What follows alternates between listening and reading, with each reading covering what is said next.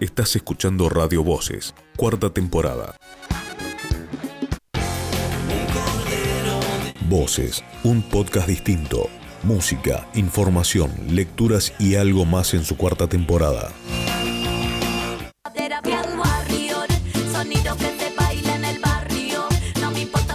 Melissa Linares te presenta una columna de género y diversidad. Escuchala en Radio Voces.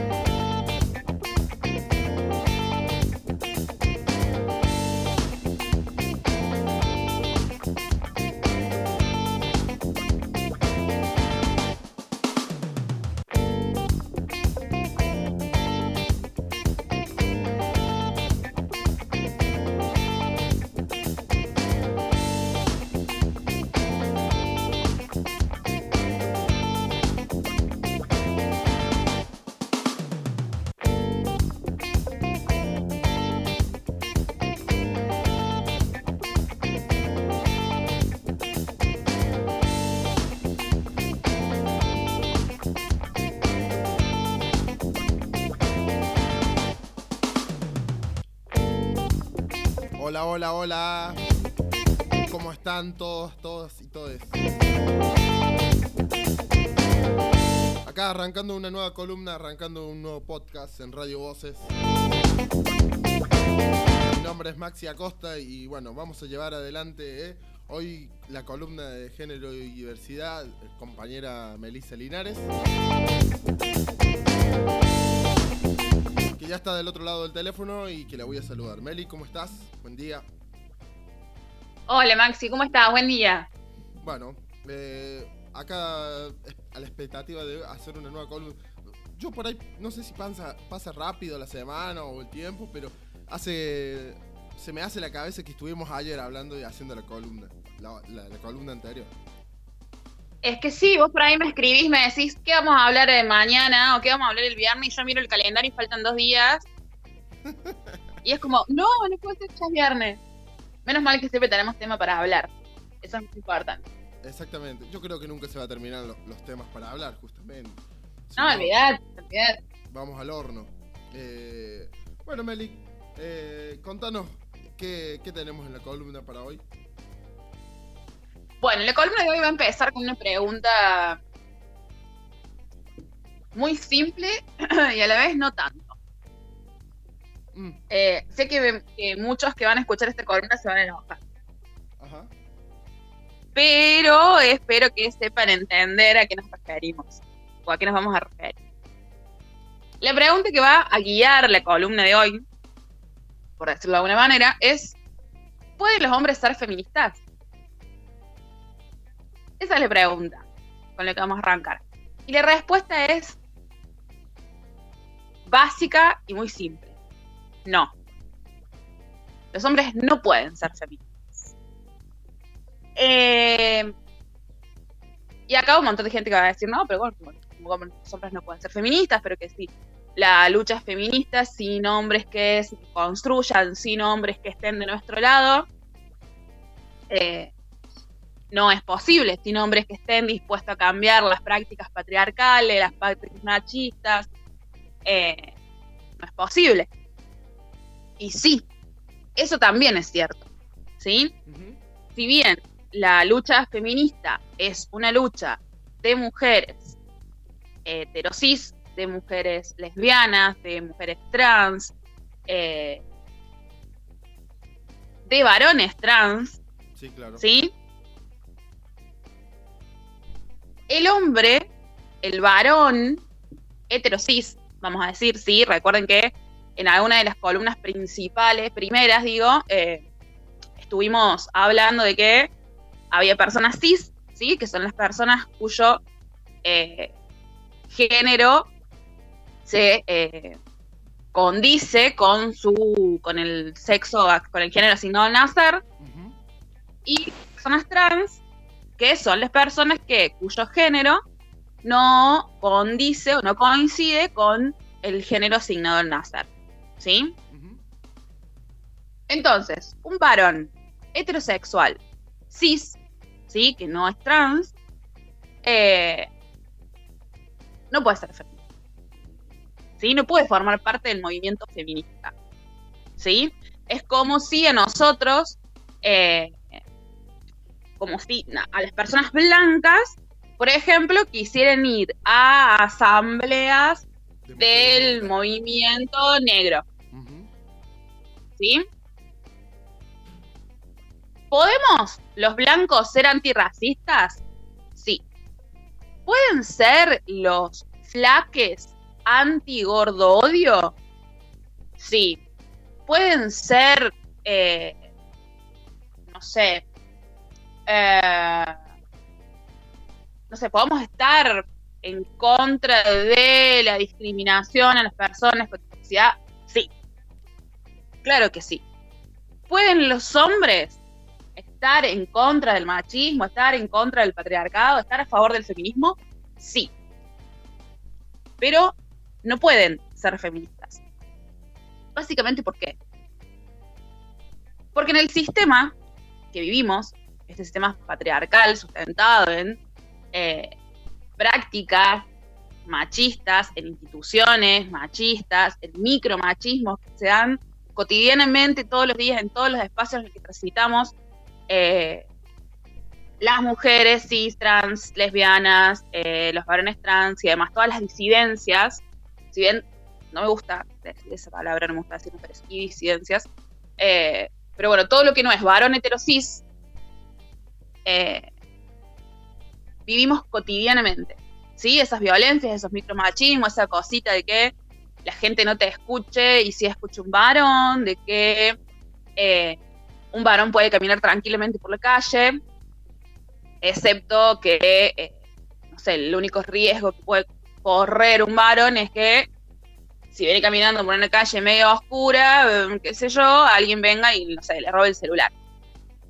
En cambio, por ejemplo, eh, mujeres cis, mujeres trans, varones trans, eh, vamos caminando por la calle, y pueden ser las 2 de la mañana o las 3 de la tarde y recibimos acoso, recibimos violencia, recibimos discriminación, ¿sí?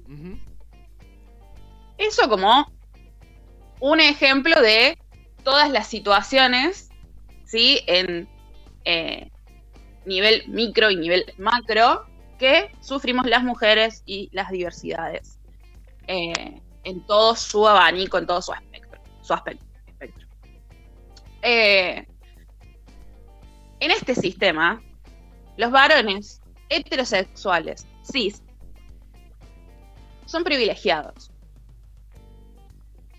Entonces, yo nunca, desde el privilegio, me puedo posicionar desde el mismo lugar de la persona que está siendo oprimida, que está siendo violentada, eh, en el sistema del cual yo soy privilegiado.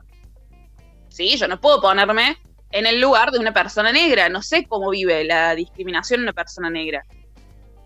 ¿Lo veo en las noticias? Sí. ¿Lo veo en la tele? Sí. Eh, ¿Tengo gente cercana y veo cotidianamente cuál es la violencia que, sí, que sufren? Sí. Pero yo no puedo ser una persona negra. Como un varón no puede ser eh, mujer. Entonces, todos estos privilegios que el varón tiene, que después podemos hablar y podemos decir que eh, el patriarcado y el machismo también de alguna manera eh, influye en, los varones y de alguna manera los condiciona y de alguna manera los afecta. ¿sí? Podemos poner después, más adelante, un par de ejemplos, eh, porque vamos a ir al punto de cuál es el lugar de los varones que quieren cambiar las cosas en el feminismo. Una pregunta, Cameli. Eh, no es lo mismo ser, ser feminista que acompañar al feminismo. Ahí creo que hay que hacer una división, ¿no? Exactamente, y eso es lo que voy a ir un poquito más adelante cuando, cuando hablemos justamente de esto. ¿Cuál es el lugar de los hombres feministas? De los hombres en realidad que están a favor del feminismo, ¿sí? Los aliados que normalmente se, como normalmente se los nombra, ¿sí? Porque definitivamente los varones tienen un lugar, ¿sí? Somos, vivimos en una misma sociedad y como privilegiados, privilegiados tienen un lugar, ¿sí? Como cualquier grupo privilegiado, eh, con respecto a otras discriminaciones, eh, tienen un lugar dentro de ese sistema, dentro de ese engranaje de eh, oprimidos, por decirlo de alguna manera, y privilegiados, bueno, obviamente, y opresores, ¿sí? Que no es lo mismo ser privilegiado por un sistema que ser violento, que ser opresor dentro de ese sistema. ¿sí? No es lo mismo.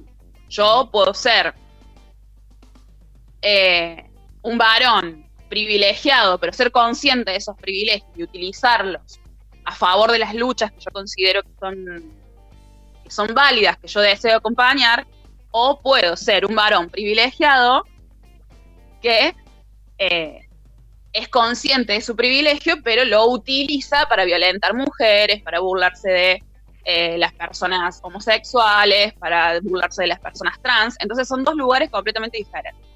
¿Sí? Sí, sí.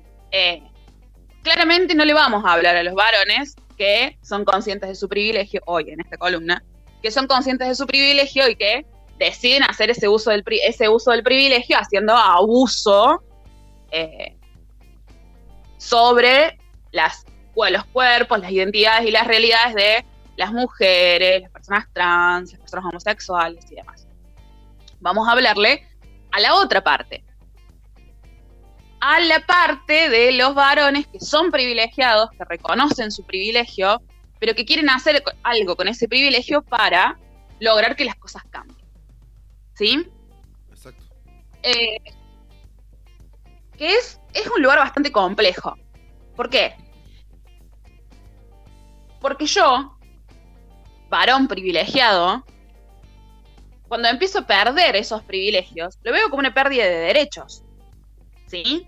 De hecho, es muy normal escuchar a los varones decir, ahora no sé cómo encarar minas en el boliche porque con esto de las feministas ya no se puede decir nada. ¿Sí? Cuando antes el privilegio del varón era que salía al boliche, podía acosarte, podía tocar tu cuerpo sin consentimiento, ¿sí? Eh, podían emborracharnos, podían hacer lo que querían con tal de acceder a que una mujer le, eh, le dé bola, sí. que caiga en encantos. ¿Sí? Hoy en día las mujeres nos cuidamos más entre nosotras, eh, estamos más alertas, hay ciertas cosas que ya no permitimos que se nos diga en una situación de cortejo, de chamullo o lo que sea. Entonces, en ese caso, el varón dice, bueno, a ver qué vamos a hacer ahora, ya no podemos hacer nada. No le gusta que le digan piropo en la calle, no le gusta que, no sé, las toque más el colectivo, qué sé yo, al final no podemos hacer nada. En realidad no es que no, pues nunca pudiste hacerlo, lo que pasa es que ahora esos privilegios que vos tenías de poder hacer con el cuerpo de una mujer, eh, que te gustara o no, eh, pero el poder sobre el cuerpo está siempre.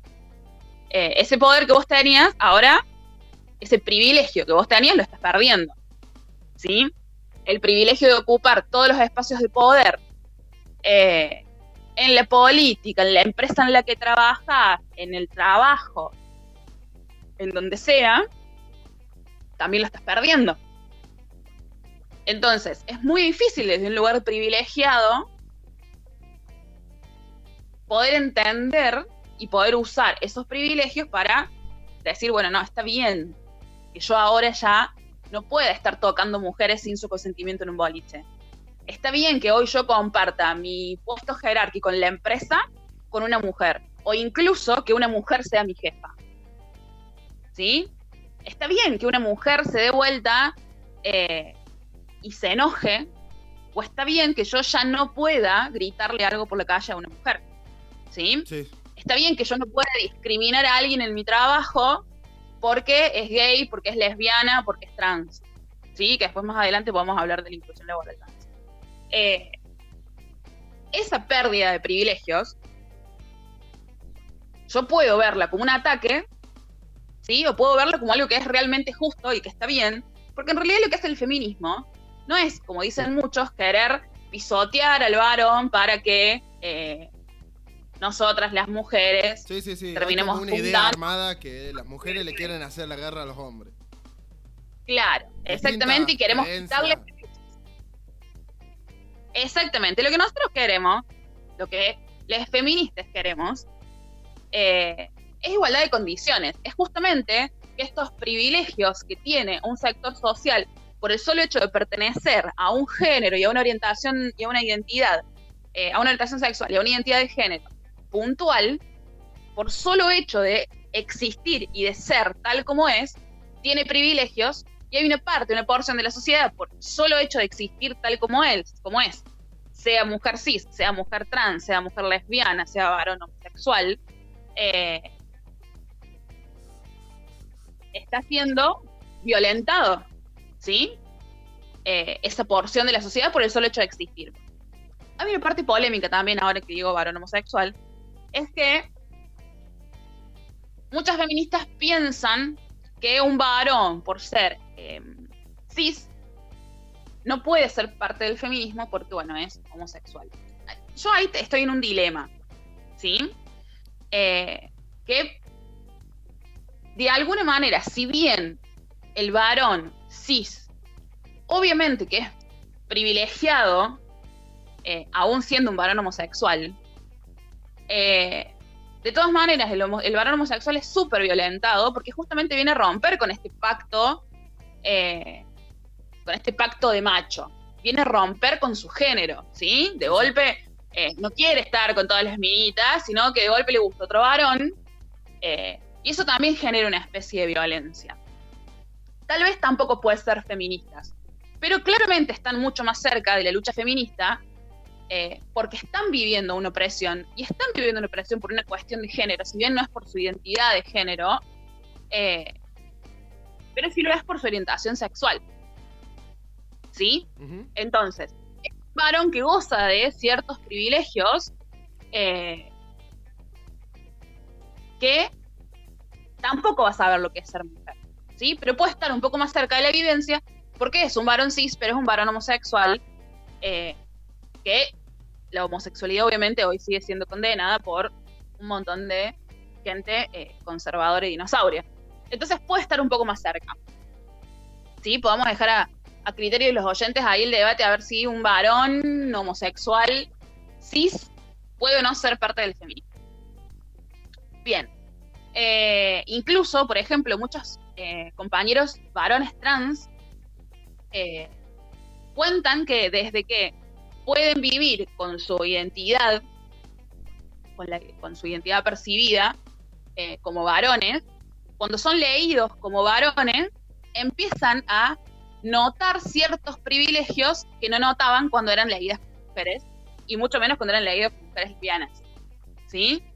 Eh, y es muy loco, ¿sí? Porque el solo hecho de portar una identidad masculina, aunque seas una disidencia, siente que obviamente notaban mínimos privilegios. Claramente, una identidad trans no tiene, eh, no tiene los mismos privilegios que un varón cis. ¿sí? Eso está clarísimo de antemano. Con esto no quiero decir que los varones trans no sufren discriminación y que los varones trans son privilegiados, ¿no? Eh, cuento algunas cosas que alguna vez algún compañero haya comentado con respecto a esto de cómo cambian las cuestiones cuando son leídos como mujeres y cuando son leídos como varones. Como para que tengamos una idea cómo funciona esto del privilegio eh, del sistema patriarcal. ¿Sí? Sí, sí. Si sos varón, de cualquier manera sos privilegiado. ¿sí? Después hay otras cuestiones que, que exceden al género, y son cuestiones de clase, y cuestiones de raza, y, y demás, que obviamente que tienen que ver, y no es lo mismo un varón heterosis eh, blanco, europeo, que un varón heterosis eh, negro, no sé, peón de albañil, ¿se entiende? Sí, sí. eh, las, las, las opresiones corren por otro lado, pero estamos hablando únicamente de las opresiones de género. ¿Sí? Bien, entonces, si los varones no pueden ser feministas, ¿sí? Si los varones no pueden de golpe encabezar una marcha feminista con el pañuelo verde en el puño, gritando, el patriarcado se va a caer. ¿Cuál es? El lugar de los varones. Lo vamos a responder después. Vamos Ay, a hacer un... Quedó incógnito. Siempre quise hacer eso. Lo sabremos después de la pausa. No, vamos, Qué mal. Decime. vamos a cortar un rato con la manija esta de, de- de tanto yo hablando. Vamos a escuchar un tema musical, Excelente. ¿te parece? Y después eh, respondemos la incógnita de ¿cuál es el lugar del hombre heterosis en el feminismo? Después de la pausa. Vamos, ¿Qué vamos a escuchar? vamos, a, escu- vamos a escuchar a una genia ídola, Sí. eh, Barbie Reganati, Ujú. Alta rockera. Hoy me viene rockera. Excelente. Alta rockera, Sí. eh, alta rockera argentina. Vamos a escuchar su tema A la luz. Y después volvemos y respondemos la pregunta que todo el mundo está queriendo escuchar. Listo. Quédate ahí del otro lado del teléfono, Meli. ¿eh? Me voy, no me voy, no me voy. O no lo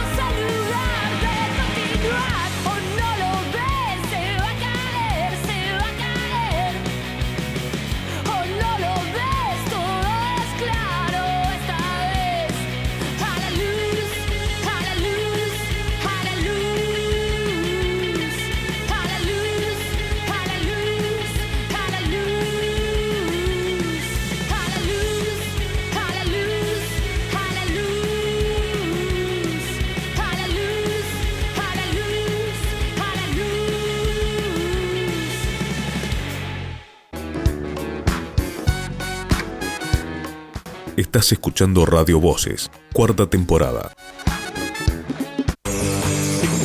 Podéis escuchar nuestros podcasts por Spotify. Búscanos como Radio Voces.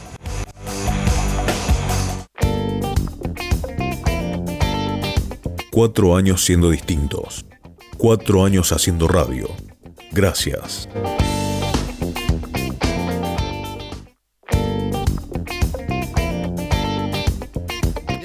Volvemos después de haber escuchado a Barbie Recanati haciendo a la luz.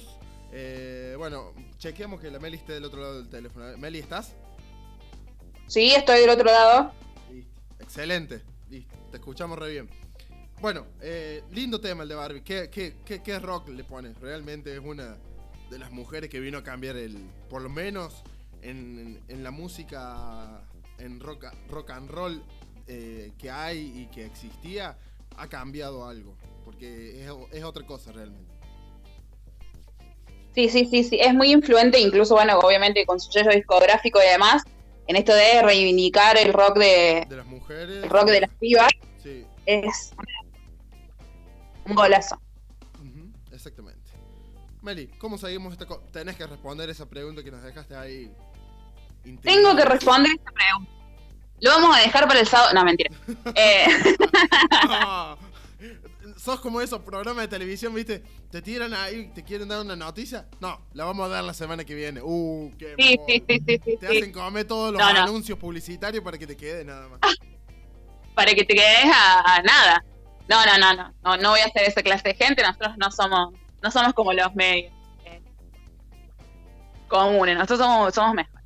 Em, bueno, entonces la pregunta que nos habíamos quedado era: ¿Cuál era el lugar Sí. de los varones heterosis en el feminismo. ¿Sí? En los feminismos, en realidad, porque bueno, después ya en algún momento podremos hablar de cuáles son los diferentes, o las diferentes corrientes feministas o los diferentes tipos de feminismo. Eh, de todas maneras, para mí, el feminismo en general tiene que ser uno solo, después obviamente que tiene varias ramas, pero bueno, vamos a hablar de los feminismos. Eh, dijimos que los varones no pueden ser feministas, dijimos que eh, un privilegiado dentro de un sistema no puede estar en el mismo lugar que las personas que son violentadas, que las personas que son oprimidas por ese sistema. Entonces, ¿qué hacen los varones? Los varones no pueden hacer nada. Los varones se tienen que quedar en sus casas. Los varones tienen que seguir reproduciendo lógicas machistas total. eh, no tienen ningún lugar en esta lucha los varones tienen también un lugar importante pero no dentro del movimiento. Es importante que los varones heterosis rompan con el pacto machista o rompan con el pacto de machos, principalmente. ¿Sí? Un varón no puede ser feminista, pero sí puede ser antipatriarcal. De hecho, hay un colectivo de varones antipatriarcales eh, que hay mucha gente que lo critica. La verdad que yo valoro bastante que haya un grupo de varones que por lo menos estén pensando, estén pensando cuáles son sus prácticas eh, que no están buenas, están pensando cuáles son sus privilegios, eh, están pensando cómo eh, acompañar y cómo aportar a la lucha feminista. Después pasan cosas como por ejemplo que estamos rodeadas y rodeadas de aliados que en realidad eh, son aliados de la boca para afuera, son aliados en las redes sociales, son aliados cuando tienen que dar un discurso político, cuando tienen que eh, opinar desde el lugar que les toca, desde la organización en la que militan, desde el espacio que ocupan eh, en los trabajos, en las familias, en los grupos de amigos y demás, pero después son eh, igual de machistas, igual de violentos al interior de sus relaciones sexoafectivas, al interior de eh, las relaciones, por ejemplo, de militancia en organizaciones mixtas y demás. ¿sí? Eso es lo peligroso del varón aliado. ¿sí? Sí, sí. Eh, que con esto no quiero decir que obviamente todos los varones aliados pase, pase lo mismo, eh, pero digo que eso es lo peligroso de, del varón aliado, ¿sí? Que uno no sabe eh, exactamente hasta qué punto esa persona es aliada y hasta qué punto solo está ganando eh, por otros, está anotando tantos eh, dentro de una lucha que no le corresponde y que no le interesa. Porque lo principal de esto es lo que dije al principio, romper con el pacto machista. ¿Sí? ¿Qué significa esto? Normalmente, por ejemplo, eh, está esta cosa de que nos cuidamos las espaldas entre machos. Entonces, eh, si escucho a un compañero, a un amigo, a un hermano, a un compañero de trabajo, que hace un chiste machista, que hace un comentario violento, que violenta a su pareja, a su hermana, a su- no sé, eh, a la persona con la que está trabajando, qué sé yo, eh, yo tengo dos opciones como varón.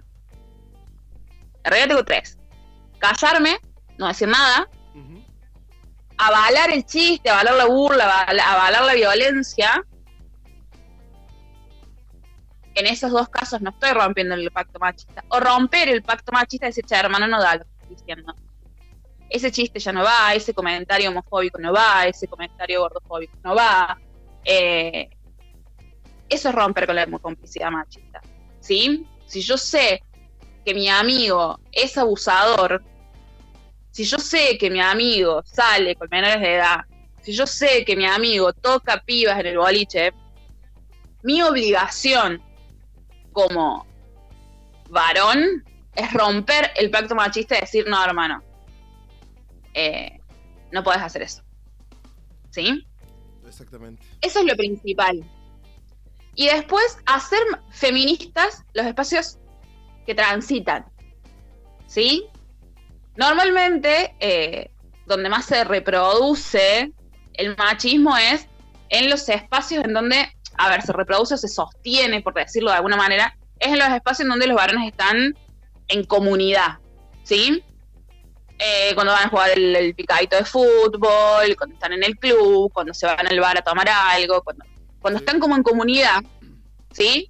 Ahí es donde se potencia eso. Porque si yo hago un comentario homofóbico, si alguien hace un comentario homofóbico, somos siete, ocho varones, y yo digo, che, no, hermano, no. Lo más probable es que en ese momento los otros seis me barden a mí eh, y me digan de todo menos bonito, obviamente por ser un varón que está cuestionando a otro varón. ¿Sí? Sí, sí. Entonces, la cosa está en, quiero seguir perpetuando las prácticas machistas, quiero seguir per- per- perpetuando este sistema que me, me pone en lugar de privilegio y a otra porción de la sociedad, por ser y existir de determinada manera, las pone en un lugar de opresión. O quiero, a pesar de cualquier cosa, realmente cambiar las cosas, realmente estoy comprometido con la lucha o solamente me gusta que me den me gusta les feministas en Facebook porque publiqué un artículo de Rita Segato y después cuando realmente tengo que hacer carne lo que profeso de la boca para afuera, me tiro para atrás y digo, no, no, mejor no, mira, se me va a pelear con amigos. Eh, esa es la decisión que tiene que tomar el varón aliado privilegiado, ¿sí? Entender que sus acciones que hacer el quiebre de ese pacto machista, ese pacto de machos, de no permitir, primero obviamente, las actitudes propias, ¿no? Y eso, además está decirlo. ¿sí? Sí, Eh, sí. Si yo me quiero hacer eh, la antirracista, pero después le doy trabajo a alguien en mi empresa, en mi local, porque es negro, eh, puedo publicar lo que quiera en las redes, pero sigo siendo una maldita racista. Y lo mismo pasa con los varones, ¿sí? Si yo publico un montón de cosas y mis actitudes eh, son machistas, patriarcales, violentas, horribles, nada. No soy un aliado nada y pasa esto que decía yo, que es para que me pongan me gusta en las redes y me hagan hablar en los medios de comunicación. Entonces, las actitudes puntuales, primeras, mías, de no discriminar, de no criticar, de, de no violentar a una mujer, de no tocar a una mujer sin su consentimiento, de no abusar, de eh, no creer que porque soy varón mi palabra vale más que la de otra. Eh, entonces, sí, tengo una compañera mujer, una compañera trans, un compañero trans, levanto la mano y digo exactamente lo mismo que dijo esa persona, porque a mí obviamente me van a escuchar más. Eh, todas esas actitudes individuales, además está decirlo que obviamente hay que cambiarlas. ¿sí? Si yo sigo más siendo machista, no tengo nada de aliado. Eh, pero, ¿qué hago? ¿Solamente cambiando mi actitud individual voy a cambiar el mundo, voy a aportar a la revolución? No.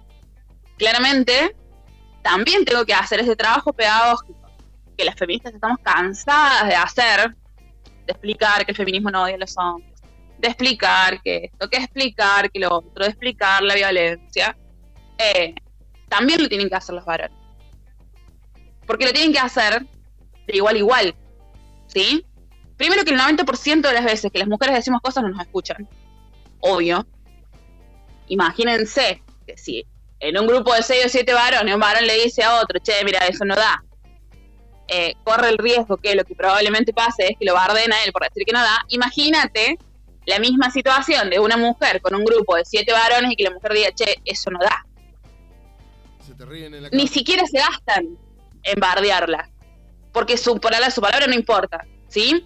Entonces, yo tengo la posibilidad como varón privilegiado de tener acceso a grandes grupos de varones, mi deber es romper ese pacto de machos. Es hablar con mis amigos, con mi círculo de varones, eh, qué es lo que podemos hacer para aportar a la lucha. ¿Sí? Y ni siquiera es necesario, si se van a espantar tus amigos cuando vos digas lucha feminista, nada, de poco. Como, como hemos ido haciendo las feministas, papi. Eh, de a poquito. Nada, che, no, ese chiste no da, la verdad que ya, listo, ¿no? reírse de los homosexuales ya pasó de moda. Che, no, la verdad que esa piba lesbiana, la verdad que no necesita absolutamente nada de lo que vos le puedas dar, porque siempre viste que hay una frase, lo que le hace falta es una buena. Eh, no, mirá, la verdad que si la piba te está diciendo que no la hables, no la toques, no digas nada, che, la verdad que no da que le estés gritando por la calle a alguien, ¿sí? Eh, che, la verdad que lo que acabas de decir vos es lo mismo que dijo la compañera. Digo, esas actitudes, así, desde el compañerismo, desde qué sé yo, pueden romper el pacto machista, pueden romper ese pacto de machos y pueden llevar a la reflexión de la situación. ¿Sí? Sí. Eso es lo fundamental. Estar Sí. reflexionando todo el tiempo de los privilegios, ¿sí? Y ser conscientes de esos privilegios. Y no entender la quita de esos privilegios, la disminución de esos privilegios como una quita de derechos. ¿Sí? Nosotros no estamos haciendo leyes para que a los hombres les bajen el sueldo. Nosotros queremos que las mujeres nos paguen lo mismo. ¿sí? Nosotros queremos que eh, las mujeres eh, trans y las personas trans puedan tener exactamente el mismo acceso a un laburo eh, que una persona cis. ¿Sí? No queremos que a los varones heterosis les saquen el trabajo. ¿Tá? No queremos que los varones heterosis que saquen varones heterosis para poner a personas trans. ¿sí? No estamos haciendo eso, no estamos queriendo quitarle los derechos a nadie. Entonces, importante dejar de ver al movimiento feminista como el enemigo. es importante, perdón, es importante dejar de ver eh, al movimiento feminista como algo que viene a violentarme, que viene a atacarme. El ataque nunca es hacia los varones, ¿sí? Obviamente que sí, de hecho, las feministas más que atacar estamos todo el tiempo defendiéndonos, digo, en un sistema, en un mundo, en una sociedad que nos violenta todos los días, constantemente, sistemáticamente, en nivel micro, nivel macro, eh, claramente lo que estamos haciendo es resistiendo y defendiendo y luchando eh, para conseguir los derechos que nos han sido negados durante tanto tiempo y eh, eliminar los privilegios que hacen que todavía seamos parte de la porción de la sociedad que somos ciudadanos de segunda, ¿sí? Entonces nadie está queriendo atacar a los varones, ¿sí? Eh, solo que bueno, cuando hay situaciones machistas, cuando hay actitudes machistas, cuando hay, eh, no sé, instituciones, leyes, eh, actitudes de varones que pongan en, en- en riesgo nuestra integridad eh, física, psíquica, nuestra transitar en la sociedad y en el mundo, bueno, obviamente que, que nos vamos a defender, obviamente que vamos eh, a atacar a ese sistema que pone a un género y a una identidad de género y a una orientación sexual como privilegiada y por encima de eh, el resto de la población. Que si vos te pones a pensar, eh, podríamos buscar, para la próxima columna voy a hacer esa tarea de buscar más o menos una estadística de si nos ponemos a juntar a todas las personas que formamos parte de la comunidad LGTB, si nos ponemos a juntar a todas las mujeres heterosis y separamos por otro lado los varones heterosis, la verdad que nosotros debemos estar mayoría, claramente. Excelente. Ujú. Sí, sí. Eh, entonces, eso, nada, romper el pacto machista. No, hay, no hace falta para ser feminista ir a las marchas a gritar en la columna de las compañeras, eh, paren de matarnos, porque no te están matando. Eh, están matando a nosotros. Eh, es con actitudes, es con esto, romper el pacto machista. Realmente necesitamos que los varones comiencen a cuestionarse sus privilegios y que empiecen a actuar en consecuencia. Realmente lo necesitamos. Y lo necesitamos, créannos, más eh, que con el pañuelo en la mano gritando aborto legal en una marcha. Excelente. Casi que es el título de, la columna, te diría Melies, ¿eh? Increíble. Muy bueno. Ah, mira, tira una frase ahí. Increíble. Sí, sí, sí. Excelente, Meli. Muy buena columna, te digo la verdad. Eh, es para los hombres esta columna, dedicada a todos los hombres, incluyéndome. Sí. Me gustó, me gustó pensarlo porque creo que. eh, nada, justamente porque pe- pensaba, eh, pensaba en vos y que siempre estás como muy comprometido también con, eh, con esto y me parece que, que un ejemplo, si, si pudiéramos pensar, es justamente lo que vos haces, digo, eh, a través de tu, desde tu medio, digamos, pidiéndole perspectiva de género, eh, no tan solo a la columnista de género, no tan solo a la columnista mujeres, sino a, toda la, a todas las columnistas que forman parte de Radio Las Voces, siempre poniendo incluso, no solamente en la, en la columna de género, en otras, en otras columnas hablando de, de transfeminismo, eh, entrevistando a otras identidades, digo, me, me, me parece que es, es un gran ejemplo. Exactamente. Sí, sí. Bueno, eh, uno lo hace, lo, lo siente y no se da cuenta que de a poco está logrando hacer algo que ayuda, eh, ayuda a los demás eh, y, se, y se necesitan los espacios. Pero bueno, eh, es solamente cuestión de que eh, lo sientan también los otros compañeros de- que tienen medios en la ciudad, ¿no?